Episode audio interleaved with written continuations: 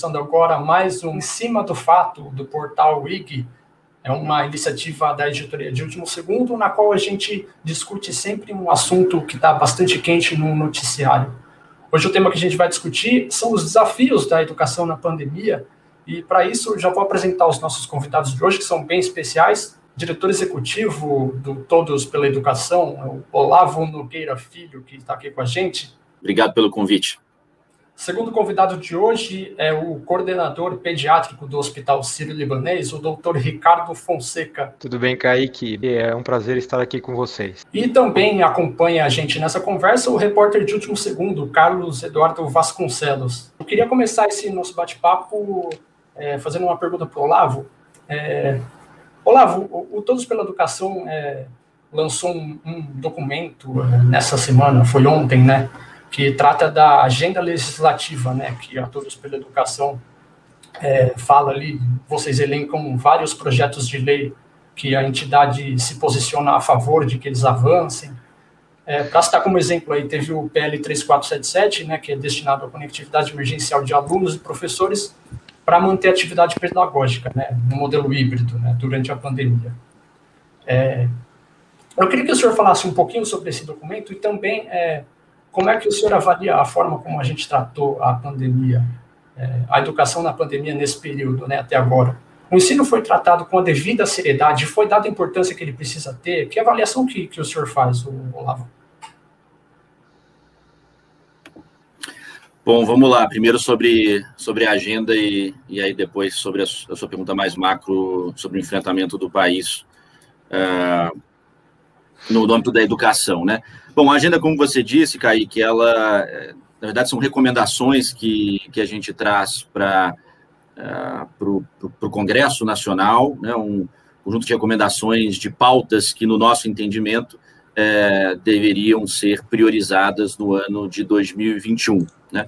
É, esse, esse é um tipo de, de atuação é, razoavelmente comum por parte do todos, é, parte importante do nosso trabalho estar na é, recomendação de políticas públicas, de propostas para que o poder público é, avance no sentido de, é, claro, melhorar a qualidade da educação básica brasileira. Agora, considerando o contexto em que a gente se encontra, um contexto absolutamente inédito e dramático, bom, do ponto de vista sanitário e do ponto de vista educacional, isso também tem, tem sido muito, muito forte. É, essa, essa agenda legislativa, esse conjunto de recomendações, traz, é claro, um, um, um conjunto ali de, de, propostas emergenciais para é, o enfrentamento da pandemia, como você bem é, exemplificou, PL sobre conectividade é um deles. Mas há também nessa agenda que a gente trouxe é, pautas estruturantes, né, que no nosso entendimento é, são absolutamente centrais para que no pós-pandemia a educação possa dar uma, uma resposta à altura do desafio que está se impondo. É, não são pautas novas no debate educacional, muito pelo contrário, o que a gente está trazendo, na verdade, são agendas que já é, existiam e já estavam avançando no pré-pandemia, mas em função né, do cenário pandêmico, é, o nosso entendimento é que essas pautas estruturantes se tornam ainda mais importantes é, considerando o contexto. Então, essa é a, é a agenda, a agenda legislativa, está no nosso site, quem quiser é, ver o documento na íntegra, está tudo, tá tudo lá. Sobre as suas segunda pergunta, né, a resposta que o país deu é, no âmbito da, da, da, educação. Bom, acho que não é, é não é novidade para ninguém o fato de que o Brasil é, está caminhando para ser um dos países é, com o maior período de escolas praticamente fechadas. Né? É, é claro que houve algumas regiões ali que é, a partir do finzinho da primeira onda, iniciou um processo de reabertura, mas, de modo geral, a gente tem um cenário de, é, de mais de um ano em que o funcionamento básico das escolas foi interrompido. Né? Uhum. O ensino remoto, por mais importante que ele, que ele seja, ele deve ser avançado num cenário como esse, tem seríssimas limitações, tanto do ponto de vista do alcance, considerando a infraestrutura prévia né, que, que o país tem, tão desigual, mas mesmo nas regiões em que é, esse acesso é viabilizado, é, a efetividade do ensino remoto é muito baixa, as pesquisas estão cada vez mais mostrando que, uh, do ponto de vista do aprendizado, é, é, é quase inexistente. Né?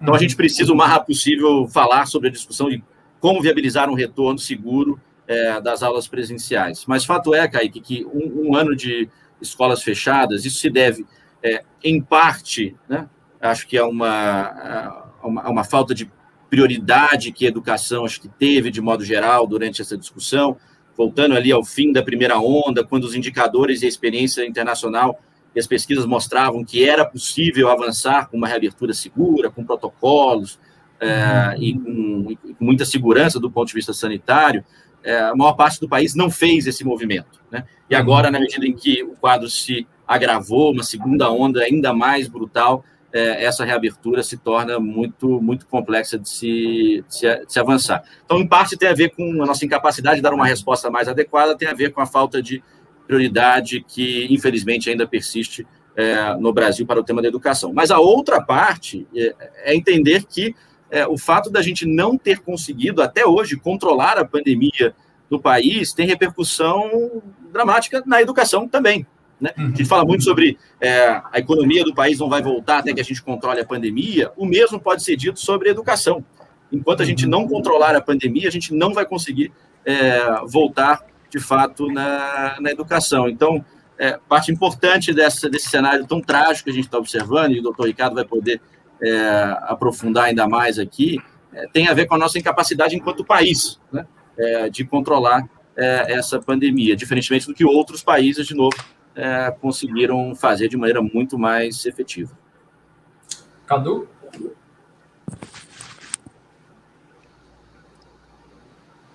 É, minha pergunta, minha primeira pergunta vai tanto para o Olavo quanto para o Ricardo. É, eu queria perguntar numa perspectiva que não seja reducionista, mas a gente tem a, a discussão de que os bares, os restaurantes, os comércios voltam antes é, das escolas na, na, na, grande parte do Brasil. Mas agora, com 3 mil mortes diárias. É, eu queria perguntar se continua sendo pertinente que as escolas voltem o quanto antes. Bom, é... se o Olavo me permite, eu posso falar primeiro? Claro, vai lá, vai lá, doutor. Bom, na verdade, a, a, minha opinião como pediatra e da imensa maioria dos pediatras e de todo mundo que lida com crianças e adolescentes é de que as escolas têm que ser uh, as últimas a fecharem e as primeiras a abrirem, assim que a gente tem a condição uh, epidemiológica e sanitária para tal, né?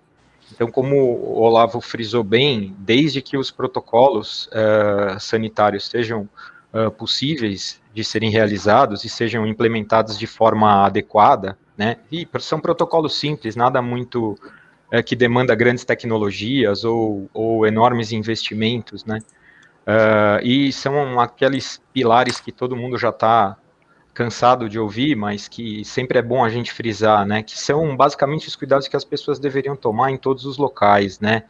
Uh, sempre que saírem de casa, né? Então, é utilização de máscara, é higiene do ambiente, higiene das mãos, é distanciamento entre os alunos, é, é ventilação, é, é o afastamento precoce de quem tiver uh, positivo ou suspeito, ou seja, dos casos sintomáticos e dos contactantes. Uh, e seguindo essas premissas, uh, nós temos certeza, e a experiência internacional e a literatura vem mostrando, de que as escolas são locais seguros uh, em relação ao número de casos e, e, e, transmissão da doença. Né? É, respondendo à tua pergunta, a gente realmente, eu acho que no ano passado, na primeira onda, como o Olavo falou, nós tivemos um, uh, uma negligência em relação à educação, no sentido de que todas as atividades econômicas, ou quase todas, acabaram voltando, mesmo que parcialmente, e a gente tinha restaurante, bar, cinema, uh, boate aberta e escola fechada. Né? Isso, do ponto de vista epidemiológico, para nós, médicos, também não faz muito sentido. Né? É, faz sentido sim fechar a escola num momento em que, do ponto de vista epidemiológico, você precisa reduzir a circulação das pessoas na cidade. É, tem, dependendo da cidade, em algumas cidades a gente consegue, fechando escola, diminuir até 20%, até mais, uh, da, da, população que circula usando o transporte público, usando outros serviços uh, naquela cidade, né? Então, quando você quer segurar as pessoas em casa, mantê-las em quarentena, deixar uh, a, a, cidade adormecida, aí faz muito sentido fechar a escola também, que foi o que aconteceu algumas semanas atrás nessa, nessa fase emergencial aqui em São Paulo.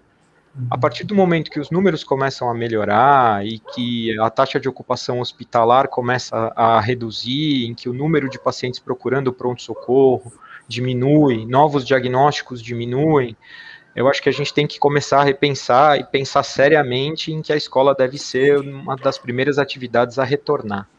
Quando você fala em número de mortos, Cadu, você Uh, na verdade, quem, infelizmente, quem está morrendo hoje, quem está indo a óbito hoje, não contraiu a doença nessa semana. A gente tem uma curva de evolução dos casos, em que o paciente começa com sintomas leves, esses sintomas são agravados, aí ele vai para o hospital, aí ele vai uh, ser internado, aí ele piora, aí ele vai para UTI, aí ele vai receber cuidado. Então, infelizmente, quem está indo a óbito hoje, e, e, é um número elevadíssimo, e nós lamentamos todos esses óbitos, mas quem está indo a óbito hoje não adquiriu a doença nessa semana. Então, a curva de casos novos é que eu acho que vale a pena a gente uh, pensar uh, nesse contexto de abertura, nesse momento da, da pandemia. Olavo, Olha, Carlos, é, o doutor Ricardo acho que é, sumarizou muito bem. Esse, esse, tem sido o nosso entendimento no, no Todos pela Educação. É, prioridade educação, o que não significa reabrir a qualquer custo. Né? E o reabrir a qualquer custo é reabrir de qualquer jeito, sem protocolo, ou, como ele bem colocou, há certos momentos é, do nível de transmissão do vírus na comunidade em que a opção por reduzir drasticamente a mobilidade urbana é absolutamente central né, para, o, para o controle da pandemia. Né? Tem algumas pesquisas, inclusive, que sugerem que países que fizeram esse fechamento de escolas em cenários de alto nível de transmissão é, conseguiram é, e tiveram no fechamento de escola uma variável importante para essa redução. Mas como o doutor Ricardo falou, que a gente não pode ter, e infelizmente a gente ainda tem esse cenário ocorrendo no, no, no pior momento da pandemia, é um movimento de reabertura de outros serviços de natureza não essencial, como você bem colocou, bares, shoppings, é, né, comércio, academia, e as escolas permanecerem fechadas. Né? É, no começo da pandemia, a gente não tinha clareza sobre isso, absolutamente correto o fechamento das escolas. Não se sabia exatamente qual, como é que era a repercussão do vírus nas crianças, nos jovens, é, mas a partir do momento em que a experiência internacional começou a mostrar com muita clareza, o que o doutor Ricardo disse, que as crianças, principalmente as menores, são menos transmissoras, são menos suscetíveis ao vírus, que reabrir as escolas com protocolos rigorosos, num cenário de pandemia razoavelmente controlada, é seguro e não contribui para a, a, o aumento né, da, da, pandemia, é, a gente deveria ter começado a priorizar a educação é, de maneira muito, muito enfática, que foi ali mais ou menos em agosto, setembro, quando os níveis de, é, de transmissão da primeira onda começaram a baixar Brasil afora, e a gente não viu isso. O desafio, acho que o, o drama que a gente está vendo hoje é que os níveis de transmissão voltaram a ficar muito altos, e, na verdade, mais altos do que a gente tinha é, ali na, na, primeira onda, o que traz uma complexidade imensa para esse processo de reabertura. Né? Daí a discussão sobre é, fechar todos os serviços para controlar a pandemia começa a ganhar relevância, e há o nosso entendimento aqui de que se tem que fechar tudo, tem que fechar tudo. Né? E se os epidemiologistas estão dizendo isso, de novo, aí não é, não é a reabertura a qualquer custo. Mas a partir do momento em que os indicadores permitem é, a, a reabertura de qualquer tipo de serviço, mesmo que em formato gradual, a escola precisa ser priorizada por conta de todos os desafios é, e todos os impactos que o doutor Ricardo bem elucidou aí é, nas crianças, adolescentes e nos jovens. Doutor Ricardo, é, tenho mais uma pergunta para fazer para o senhor. É, no sentido do que o senhor falou, é, muito do que a gente já conhece, na verdade, né, de uso de máscara, distanciamento, higiene das mãos nas escolas, mas é o que a gente vê é uma preocupação muito grande também dos pais em como fazer essa dar essa orientação de forma correta para os filhos, como fazer essa aproximação para orientar. É, o que, que o senhor diria? É, o que, que o senhor diria que os, profe, que os pais devem fazer é, para dar essa orientação correta para os filhos, né? Porque existe, existe essa dúvida, né? Eles têm esse receio e é completamente compreensível, né? Eles podem ir para a escola, podem se contaminar e de repente até trazer o vírus para dentro de casa e contaminar alguém que seja do grupo de risco, né? O que, que o senhor diria que, que os pais devem dizer para os filhos é, em termos de cuidado, né, nesse aspecto sanitário? Bom, eu acho que o papel dos pais é fundamental, importantíssimo, né? Como em todas as questões de saúde dos filhos, uh, no Covid não seria diferente, né? É, então, acho que a, a primeira questão é, é, aquela família, os pais, é, entenderem que a criança não pode ir para a escola se ela estiver doente de forma nenhuma. Ou se tiver alguém em casa doente, essa criança não deve ir para a escola. Uh, a primeira premissa de segurança é evitar que alguém doente frequente o ambiente escolar. Então, essa segurança começa em casa. Então, eu vou mandar meu filho para a escola hoje, ele espirrou a noite inteira, ele teve febre, ele teve diarreia. Não, não vou mandar meu filho para a escola hoje. Então, essa deve ser uma, uh, um entendimento. Uh, nós gostamos de falar de responsabilidade compartilhada, né? A família com a escola e, e o Estado, enfim, todo mundo tem que fazer o seu papel, né? Então, uh, Primeira questão, tá, tá, doente, tá tendo algum sintoma, não vai para a escola. Tem alguém em casa doente, não vai para a escola. O meu filho faz parte de algum grupo de risco uh, para agravamento da, da, da Covid-19, também não vai para a escola. Eu moro com um, uma, a minha avó de 99 anos que, tá, que tem uma condição de saúde muito frágil, não foi vacinada. Vamos repensar se eu mando meu filho para a escola ou não nesse momento em que eu tenho a possibilidade de fazer o ensino híbrido, acho que cada família tem que pensar se topa uh, correr o risco, que é pequeno, mas é maior do que se ficar todo mundo em casa, de mandar sua criança para a escola, né? A partir do momento que a criança vá para a escola, eu acho que tem que ser um, uma, uma questão de educação, tanto dentro de casa, e esses princípios devem ser reforçados pela escola com seu papel de educação primordial de cidadania, de convívio social, de aderência às regras da, da sociedade, né? Do mesmo jeito que ele não pode chegar na escola e tirar roupa, ele não pode chegar na escola e tirar máscara. Então, uhum. a, a família tem que orientar essa, essa questão, ó. Uh, e hoje, um, um ano e meio depois do início da pandemia, um ano e três meses, né? As crianças, a gente percebe isso no dia a dia, no hospital, no consultório as crianças usam a máscara de forma correta, muitas vezes muito mais corretamente do que os adultos, e, e, e brigam com os adultos, oh, não pode tirar máscara. Então, a criança, como um ser em formação, ela deve receber informação de qualidade, né? Isso às vezes é um desafio, mas a família e a escola podem ajudar muito nesse sentido. Então, ó, você vai para a escola, você vai ficar com a máscara o tempo todo, você vai passar, lavar a mão com água e sabão toda vez que você for uh, uh, que você sair da sala, que você entrar na sala, você não vai pôr a mão no rosto, você vai uhum. usar, levar o seu, usar o seu, uh, uma criança mais velha, um adolescente pode levar o seu álcool gel ou o seu, a sua solução higienizante. A escola deve disponibilizar álcool gel e, e água e sabão em todos os locais para que a criança possa higienizar as mãos. Você não vai pegar os objetos do seu amiguinho, você não vai é, é, brincar com os brinquedos do, do amigo ou mexer no celular do amigo, no caso dos adolescentes, você vai manter um distanciamento.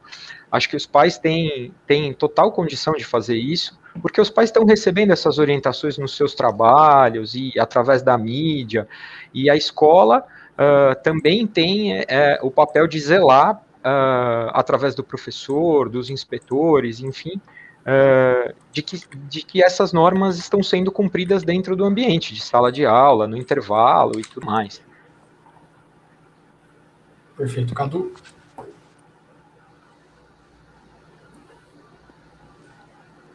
É, Olavo, minha pergunta vai para quase um ano e meio, praticamente sem aulas presenciais, é, causa impacto na, na aprendizagem do, das crianças, jovens, é, mas esse impacto não é homogêneo, né? É, as crianças de condição social mais baixa acabam sofrendo mais, é, acaba tendo uma evasão escolar maior. E, e, e, eu queria te perguntar se já dá para já dá para observar é, esse déficit de, de aprendizagem é, nesses jovens e se já dá para que, que, que é um impacto na desigualdade social a longo prazo? Bom, cortou um pouco, mas eu acho que eu, que eu peguei a, o cerne da pergunta, né? Que teve com a, a natureza dos impactos e o fato dela não ser homogênea, né? É, e aí se dá para já perceber que, que tipo de impacto exatamente é, esse, é isso, né, Cadu? Ele está com um pouquinho de delay. Perdão, tá mas acho que é isso, né, Kaique? Tá um pouco ruim. Isso, não, é isso sim, é isso sim. Então tá bom. Bom, acho que é, você tem toda a razão, Cadu. Acho que é, eu iria até além. É, o, os impactos, eles é, não só não, eles não são homogêneos, eu falo um pouco sobre isso, mas é, eles também são de naturezas múltiplas. Né? Nós não estamos falando só de, de um impacto educacional, no sentido da aprendizagem propriamente dita. Né? É, e aí, doutor Ricardo pode até qualificar muito melhor do que eu isso. Né? A gente está falando de, de, impactos de, de natureza social e a gente está falando de, de, impactos de natureza é, emocional. Né? É, e de novo, deixo o doutor Ricardo aqui qualificar, porque ele, ele é pediatra e está vendo isso é, no dia a dia, né, doutor? Então, é, mas é o que a gente sabe é, é são, são impactos de natureza múltipla, é, são impactos duradouros, tá? um ano de fechamento não é pouca coisa, ao, ao serem impactos de natureza duradoura, isso significa que uma resposta à altura não pode ser pontual, né? a gente precisa ter um, um planejamento, as escolas e o poder público, um planejamento mais de médio e longo prazo, e, e a gente sabe é, também que esses impactos eles é, incidem de maneira mais forte é, nas camadas mais vulneráveis da população, que aí é o seu ponto. Né? Os, os impactos não são homogêneos. Né? As pesquisas já sugeriam isso e o que tem saído de pesquisa mais fresca tem reforçado isso. É, o alcance do ensino remoto absolutamente desigual. Né?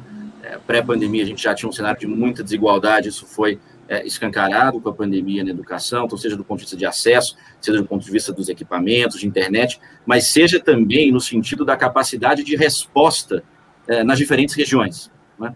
É, Pré-pandemia, a gente já tinha um cenário de desigualdade na educação, no resultado educacional, quando, é, olhando diferentes regiões, em função de uma, é, de uma diferença brutal de capacidade de oferta do, do, do serviço educacional, né? de serviços públicos de modo mais geral, e na educação isso não é diferente. Então, quem, de modo geral, conseguiu responder né, de maneira é, mais consistente no ensino remoto foram aquelas redes que já tinham um desempenho melhor. Né? Então, de largada, você tem aí é, um, um, aumento da desigualdade. E a gente provavelmente vai ter, infelizmente, é, uma segunda rodada de aumento dessa desigualdade na resposta pós-pandemia. É, a não ser que, e é o que tudo indica, a gente não vai ter é, essa participação mais enfática, mais forte do governo federal, no sentido de coordenar, de articular e de apoiar os entes mais frágeis, o que na prática está acontecendo é que a gente tem um cenário de cada ente por si só. Né? Então, quem tem capacidade de responder melhor consegue responder melhor, quem não tem capacidade de responder melhor não consegue dar uma resposta à altura. Isso acontece agora no ensino remoto e acontecerá, infelizmente, na resposta pós-pandemia. E por que eu estou trazendo isso? a gente tem que começar a aprofundar de maneira urgente o debate sobre esse retorno para além das questões sanitárias. É claro que é fundamental a gente conseguir reabrir com segurança. Esse é o primeiro passo. Sem isso, não tem o que fazer. Mas a gente precisa discutir de maneira muito séria como é que a gente vai atuar nesse, nesse retorno. Não basta achar que reabrir as escolas é, significa é, automaticamente que uma resposta adequada será dada. A gente vai enfrentar desafios que já existiam, que serão é, é, aumentados, né, intensificados, e novos desafios que as escolas não foram preparadas para responder, é, desafios que os profissionais não foram preparados para responder, e desafios que é, talvez nem façam parte do escopo de atendimento da educação. Como, de novo, os impactos emocionais, os impactos de evasão escolar, outras áreas do governo vão ter que entrar é, para ajudar é, nessa, nessa resposta. Então, é, é hora da gente começar já atrasado, né, que as redes e as escolas que não começaram a fazer esse planejamento de maneira muito séria do ponto de vista da resposta educacional, uma vez que os alunos retornam, já estão atrasados. Porque se a gente não der uma resposta efetiva no curtíssimo prazo, nós vamos ter repercussões muito graves, como, por exemplo, evasão, mas se a gente também não der uma resposta de fôlego à frente a esse desafio, nós vamos ter problemas muito sérios no médio e longo prazo. Então, é, é disso que a gente está falando, de uma resposta contundente, vigorosa no curto prazo, mas também um olhar de médio e longo prazo frente ao cenário que, que se impôs. Temos uma pergunta da audiência, é, já vamos chamar a participação aqui. É, pergunta da Ludmila Pizarro, da equipe do próprio portal IG. É, ela pergunta: não seria importante diferenciar a situação das escolas particulares que têm tecnologia e podem adotar protocolos sanitários das escolas públicas que são sem tecnologia e muitos é, e muitos que sem tecnologia e muitos problemas de estrutura? Acho que é melhor para o Olavo né, responder essa pergunta, depois a gente passa para o doutor Ricardo. Bom, acho um pouco do que a gente falava agora, né? É, essa diferenciação, se eu, se eu, entendi bem a pergunta, né? É, é claro que ela, é, ela, ela, ela, existe, né? Ela precisa ser feita, né? A capacidade de resposta das escolas particulares, principalmente das escolas de elite, e aí acho que a gente tem que fazer essa diferenciação. Não são todas as escolas particulares que têm a condição que algumas escolas de elite têm, né? Inclusive, muitas escolas particulares é, que não são escolas de elite, é, talvez tenham até piores condições de é, dar uma resposta quando comparado a algumas redes públicas que estão muito mais, é, mais bem estruturadas. O ponto é que é, a, desigualdade ela ainda é muito grande dentro da rede pública. Isso é, fundamentalmente está relacionado, de novo, ao nível socioeconômico, em, em que local a escola se encontra, é, em que local que aquele sistema de ensino se encontra. Daí a importância da, sabendo disso, né, entender que é, os entes que têm maior capacidade de resposta, os governos estaduais, os governos, e aí o governo federal, né, é, fundamentalmente, teriam, por atribuição legal, inclusive, né, um papel central em apoiar é, os entes é, mais frágeis, regiões mais frágeis. Agora, voltando aqui para um, uma discussão que, que, que acho que é, é, é, muito importante de, de fazer, numa perspectiva de, da diferenciação dos diferentes contextos, né, a discussão da evasão escolar, que vocês tocaram numa das perguntas, é, é, uma das questões mais dramáticas que a gente vai, vai viver. E, fundamentalmente, nos jovens de ensino médio, nas regiões mais vulneráveis. E por que isso? Né? Em condições normais, é, há pelo menos três fatores associados à evasão escolar que estão sendo brutalmente impactados pela pandemia. São eles: o primeiro, é, a quebra do vínculo com a educação, com a escola. Segundo, déficit de aprendizagem, então baixo desempenho escolar. E o terceiro, a necessidade de busca por renda. Né? Essas três questões estão sendo afetadas é, pela pandemia, mas fundamentalmente nos jovens mais pobres, nos jovens que vêm da periferia, nos municípios menores, é, na zona rural. Então, é, sabendo disso, em posse dessa informação e de pesquisas prévias, a gente já tem um, belo indicador de que a gente precisa agir rápido para isso. No curto prazo, com busca ativa, para garantir que o jovem retorne, mas uma vez que ele retorne, é fundamental que a gente desenvolva uma série de, de ações de acolhimento, de recuperação daqueles que tiveram maiores dificuldades durante o período de fechamento de escola, é, articulação com as famílias, articulação com a assistência social. Em algumas regiões, programas de financiamento de auxílio emergencial para as famílias de jovens com maior risco é, de evasão em função da necessidade de busca por renda. Então, a gente tem que começar a aprofundar os diagnósticos, ter diagnósticos mais precisos para pensar em soluções efetivas na resposta educacional e aí sim entender que os contextos brasileiros são muito diferentes e que infelizmente os que mais sofreram são os mais pobres e os que mais precisam de uma resposta efetiva são esses que mais sofreram. Doutor Ricardo, acho que tem essa questão muito importante que o Olavo citou na fala dele, que é essa questão da evasão escolar. Né? E ele citou brevemente aí a importância dessa é, dessa atuação da família, né, dessa interlocução é, entre escola e pais para dar essa assessoria né, para os filhos, né, que muitas deles, muitos deles agora estão é, em ensino remoto. Né, em, São Paulo, por exemplo, a gente retomou é, as aulas é, híbridas, né, com capacidade reduzida dentro da sala de aula, é, mas muitos alunos continuam estudando em casa. Né. para a gente evitar que aconteça esse pior cenário da evasão escolar, tem sinais de que é, tem sinais que os pais podem observar em casa de que o filho de repente precisa de uma assessoria mais especializada ou de repente voltar a ter é, um convívio mais próximo com a escola, ir até a escola para conseguir estudar. Tem esses sinais? É, quais seriam eles? Olha, na verdade, assim, um dos grandes problemas do ensino remoto, e aí o Olavo pode me corrigir se eu estiver errado, é que dificilmente o aluno consegue fazer a aula, ou principalmente uma criança menor do ensino fundamental, é, dificilmente ele consegue seguir a aula, ou prestar atenção na aula, ou fazer todos os exercícios sem a supervisão de um adulto dentro de casa, né? E muitas vezes os pais, com a retomada das outras atividades econômicas, enfim, muitas vezes os pais estão trabalhando fora de casa é, ou os pais estão em casa, mas não estão à disposição dos filhos, estão é, em reuniões ou estão em home office, enfim. É muito difícil para as famílias acompanhar de perto é, o ensino à distância dos filhos em relação à escola, né? Isso acho que em todas as classes sociais, mas principalmente para as crianças que têm menos condição tecnológica e que realmente os pais não estão em casa, e que às vezes estão na casa de parentes ou enfim. É, é, assim, eu acho que o que a gente observa é que tem várias questões de saúde envolvidas nesse, afastamento da escola, né? Isso varia de acordo com a faixa etária é, e varia em, em, em, grau também, dependendo da classe social. Tem criança que a única refeição decente que ela vai fazer no dia vai ser quando ela for almoçar na escola, né? E aí é uma questão nutricional até uma questão de aumento do tempo de tela numa criança mais favorecida, em que fica em casa o dia inteiro e fica ligado no computador, no celular, enfim.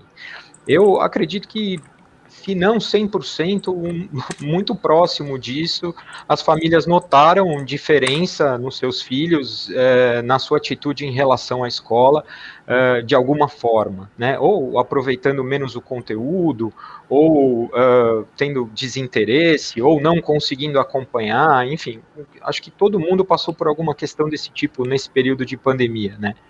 E os sinais, é, acho que são é, é, aqueles que o Olavo falou, né? Um desinteresse, a, a questão de, de, perder a vontade de, de estudar, perder queda de desempenho, é, ansiedade, é, distúrbios alimentares, questões relacionadas ao sono. Acho que tudo isso podem ser pistas para que os pais uh, entendam que a, a, questão de saúde não está uh, eh, redonda uh, nesse período de pandemia. Né? Cadu?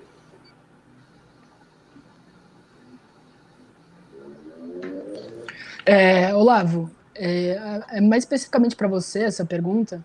É, nesse debate todo da, das aulas remotas, ressurgiu o debate sobre o homeschooling, que é uma pauta introduzida pelo presidente Jair Bolsonaro, é, vocês falaram de uma série de, de prejuízos da educação não presencial. É, eu queria perguntar para você é, qual é o seu posicionamento, o posicionamento do Todos pela Educação sobre essa e se você acha que isso vai para frente. Bom, a gente é, faz algumas semanas soltou um posicionamento sobre a questão do homeschooling. No, é, no nosso entendimento, bom, é, em condições normais, é, já é uma, é uma pauta que, no nosso entendimento, é, não deve ter incentivo algum por parte do poder público, é, mesmo que assim, é, o Supremo Tribunal Federal tenha dito que não é matéria inconstitucional e que, portanto, há margem para regulamentação, do nosso modo de ver, acho que é é uma pauta que passa absolutamente distante daquilo que a gente precisa focar é, enquanto, enquanto país. Né? Num cenário de pandemia, é, a priorização desse tema é, é, é, absolutamente inacreditável no nosso, nosso entendimento. Né? É, nós estamos, inclusive, falando aqui de é, todos os, os, os, os, malefícios de uma educação é, remota, feita em casa, por melhor que seja o preparo do pai e da mãe, do ponto de vista da escolarização, está é, muito claro para todo mundo de que, olha, isso, é uma atividade profissional. Assim, ser professor é uma das coisas mais complexas, é, que exige muito preparo, muito conhecimento, exige, é, exige uma prática profissional. E, então, nós estamos falando de tudo aqui para voltar o mais rápido possível para as escolas, para o presencial, para as crianças poderem socializar, para poderem é, estar em contato com o professor, para poderem é, ter chance de se engajar e se motivar para a aprendizagem. Abrindo um parênteses aqui, as pesquisas estão mostrando que o ensino remoto, por mais consistente que seja, tem muita dificuldade de engajar e motivar um aluno.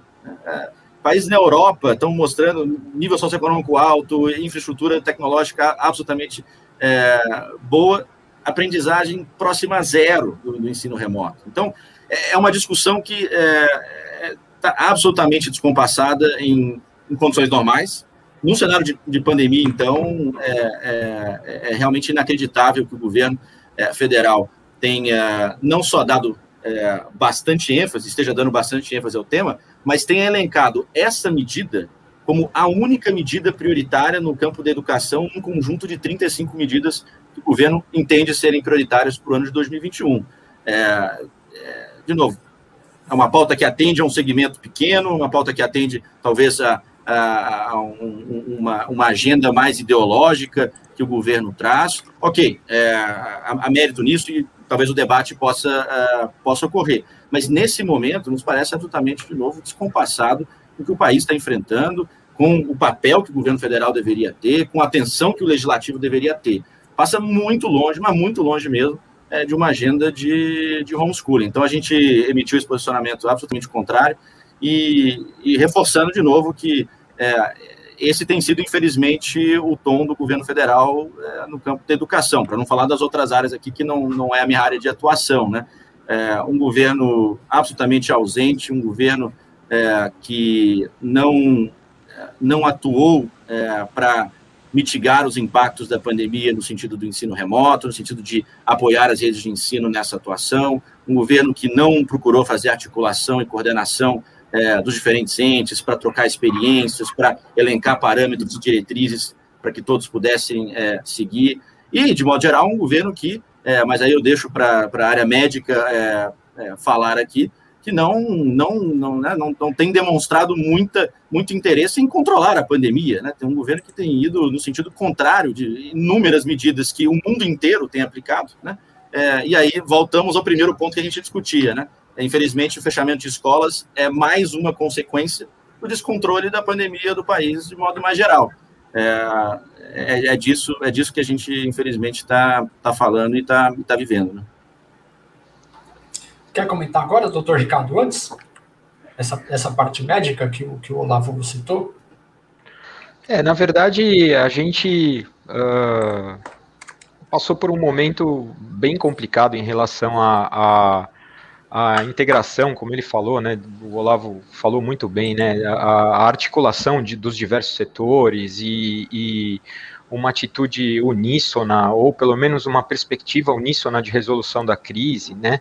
É, a gente, a, a, questão da desinformação, a questão da, da, da falta de, de cuidado com aquilo que vai ser vinculado, da, da, da orientação correta é, no sentido da, da, da, própria doença e da, dos tratamentos, enfim, nós acompanhamos aí no dia a dia várias questões relacionadas a, a, a, a minimizar as questões de, de proteção, de, de distanciamento, de uso de máscara, priorizando uma questão de, de tratamentos que não tem comprovação científica. Então, acho que a, a, a, se eu tivesse que uh, elencar um, um problema uh, brasileiro uh, em relação ao enfrentamento da pandemia, seria a desinformação. Né?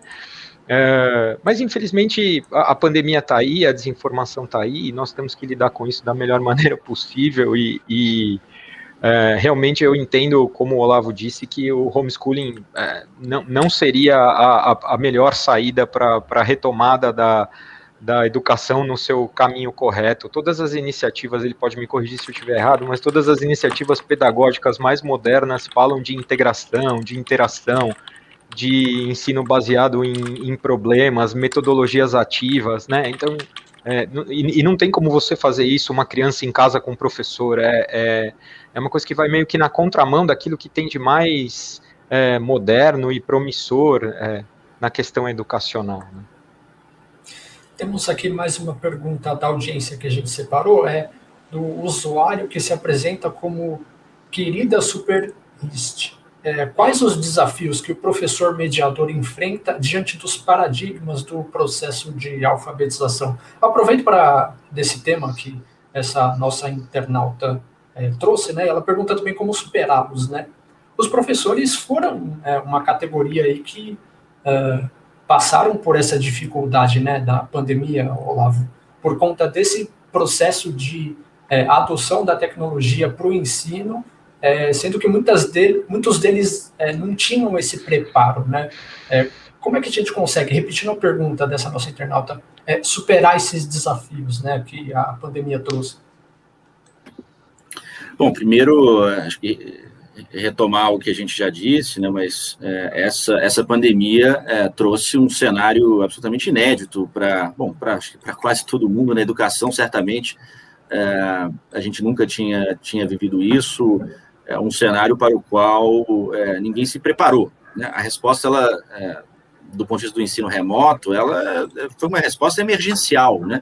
Infelizmente uma resposta emergencial muito longa. A gente está um ano numa numa resposta emergencial é, portanto, não, não se trata aqui do, do, do, do termo correto, do ensino híbrido, né? não, é, não é isso que a gente tem implementado, é, o que a gente tem feito é um, uma tentativa improvisada, né?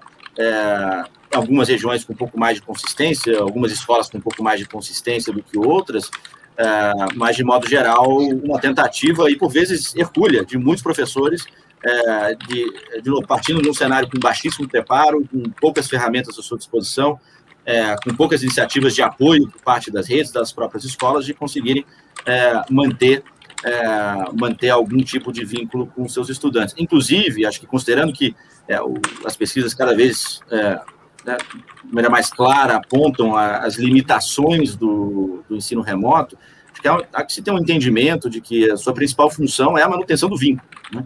Do, dos professores com, com, os estudantes, dos estudantes com os seus colegas, né? porque é, ainda que a questão do vínculo não seja, obviamente, o objetivo é, principal da, da educação, né?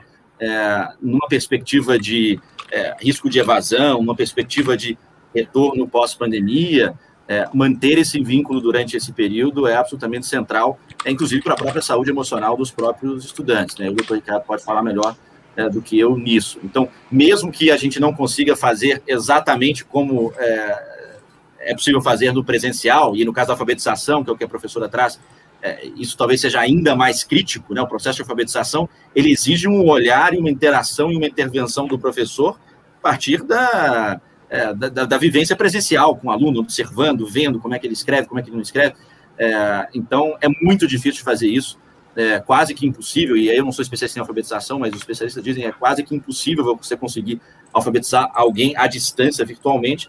Não significa que você não pode lançar mão de uma série de ações é, de estímulo à leitura, de é, apoio dos pais, na, na, medida que eles possam, para é, é leitura junto aos filhos, isso ajuda. Mas, de novo, não, não resolve, não, é, não dá para a gente achar que dá para substituir a escola com um excelente ensino remoto, com ensino híbrido, até mesmo o próprio ensino híbrido sugere como premissa de que ele não é um substituto é, à, à, escola, na verdade é um complemento a, ao, a, ao ensino presencial. Acho que se tem uma das, uma das principais lições dessa pandemia, é, talvez seja essa, de que a escola presencial, e aí o doutor Ricardo falou muito bem, assim, o conhecimento mais moderno, a fronteira é, do conhecimento do ponto de vista pedagógico, é, é, traz uma ênfase ainda mais importante para o, para a escola presencial, né, para a aula presencial, para a interação entre, entre os alunos, entre os pares, junto ao professor. Então, acho que a lição é essa, né? O presencial é insubstituível. Claro que a tecnologia pode ter um papel e talvez essa seja até uma oportunidade que foi criada nessa pandemia, que é uma maior abertura por parte, principalmente dos professores, ao uso de tecnologia, mas não será um movimento automático. Se não tiver investimento por parte das escolas, parte das redes, é, em garantir infraestrutura, em garantir formação, em garantir apoio aos professores para implementar bem né, o uso de tecnologia, é, a gente não vai ter um cenário muito diferente daquele que a gente tinha pré-pandemia. Cadu?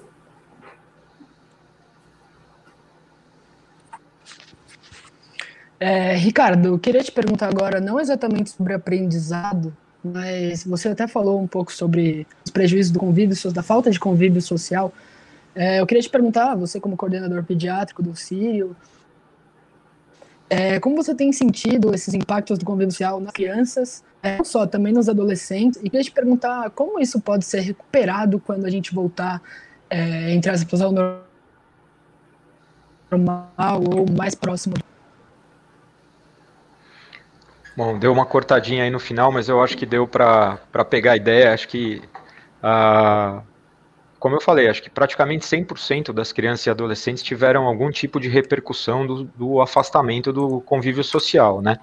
Não só da, da, do, do ensino, não só em relação às escolas, mas uh, as crianças, na verdade, foi, foram o grupo que mais sofreu com a quarentena. Se você pensar, o adulto está fechado em casa, a hora que ele não aguenta mais, ele vai na padaria, ele vai no supermercado, aí ele ah, esqueci o leite, ele volta no supermercado, ele vai dar uma caminhada. É, a criança foi privada da, da, do convívio com seus familiares, ela foi privada, privada do convívio com seus, com seus pares, é, ela foi privada da escola. Então, o que nós temos observado são uh, repercussões uh, desde das menores, né? Algumas questões de ansiedade, tiques, algumas coisas que uh, não, nós não víamos com tanta frequência, até situações mais extremas nos adolescentes, com uh, quem nós brincamos entre os pediatras que quem não tinha nada está com alguma coisa e quem já tinha alguma coisa piorou, né? Então, quem já tinha questões comportamentais, quem já usava medicações, quem já tinha alguma questão psiquiátrica, piorou bastante. As crianças que precisavam de terapias, crianças com alguma necessidade especial, que tinha uh, uma criança do, do é, com um transtorno do espectro autista, por exemplo, que precisava fazer uh, diversas terapias, fonoaudióloga, terapia ocupacional, psicopedagoga, essas, essas terapias, na melhor das hipóteses, ficaram online, então você tem uh, também algum uh, atraso nesse sentido, né, de, de recuperação, de, de, de tratamento mesmo, às vezes. Então, é, o, a, a, gente, nós acreditamos que uh, nunca, nunca se viu tanta uh, repercussão psicológica, tanta repercussão uh, psico, biopsicológica numa faixa etária como a, essa pandemia mostrou nas crianças, né? É, como que nós vamos recuperar isso? Só o tempo vai poder dizer, porque uh, as crianças são seres muito lábeis, assim, muito adaptáveis, né? Então, uh, eles sofrem, eles se adaptam e nós acreditamos que, como em diversas outras situações, eles se recuperem também com maior uh, rapidez, né? às vezes, as repercussões são um pouco maiores, enfim, vão precisar de cuidados um pouco mais intensivos, mas é, talvez isso demore um pouquinho, mas uh, nós acreditamos na, na, na, capacidade das crianças de adaptação. E nenhum lugar do mundo tem uh, pandemia, tem quarentena, tem Covid-19 há mais de um ano e meio. Então a gente não sabe como é que isso vai funcionar ao longo prazo, né? Vamos ter que aguardar e lidar com o que for aparecendo. Do ponto de vista educacional, Olavo, é, sobre esse aspecto que o doutor Ricardo se referiu, que ele conta muito com isso, né, que as crianças têm essa capacidade de, de se recuperar rapidamente, né? É, do ponto de vista pedagógico da educação, é, vai ser possível a gente recuperar o que a gente perdeu nesse período aí de pouco mais de um ano na área da educação? Acho que a, a resposta a essa pergunta depende do que for feito. Né? É, o que a gente acho que já sabe de, de pesquisas é, em, em cenários de é, longos, longos períodos de fechamento de escolas em funções de outras questões, né, como cenários de desastres naturais é, localizados ou de pandemias localizadas ou cenários de pós-guerra. Você tem alguma tem uma literatura é, razoavelmente recente que traz algum, algumas algumas mensagens. É, e uma delas é que do ponto de vista educacional é, longos períodos de fechamento de escola é, têm impactos duradouros na aprendizagem. Né? É, o que essas pesquisas não, não cravam, e aí é o ponto que o doutor Ricardo é, disse, é de que isso é permanente. Né? E no caso das crianças menores, como ele bem colocou, é, é, é de se esperar que isso seja menos desafiador. Né? Quanto mais, mais velho for a criança, o adolescente, o jovem, mais difícil fica. Né? É, mas acho que, assim, voltando à pergunta, acho que depende do que a gente é, fizer é, do ponto de vista dessa resposta, é, depende da capacidade é, dos profissionais do chão de escola, aqueles que estão na linha de frente, e terem o apoio necessário para enfrentar esse, esse desafio.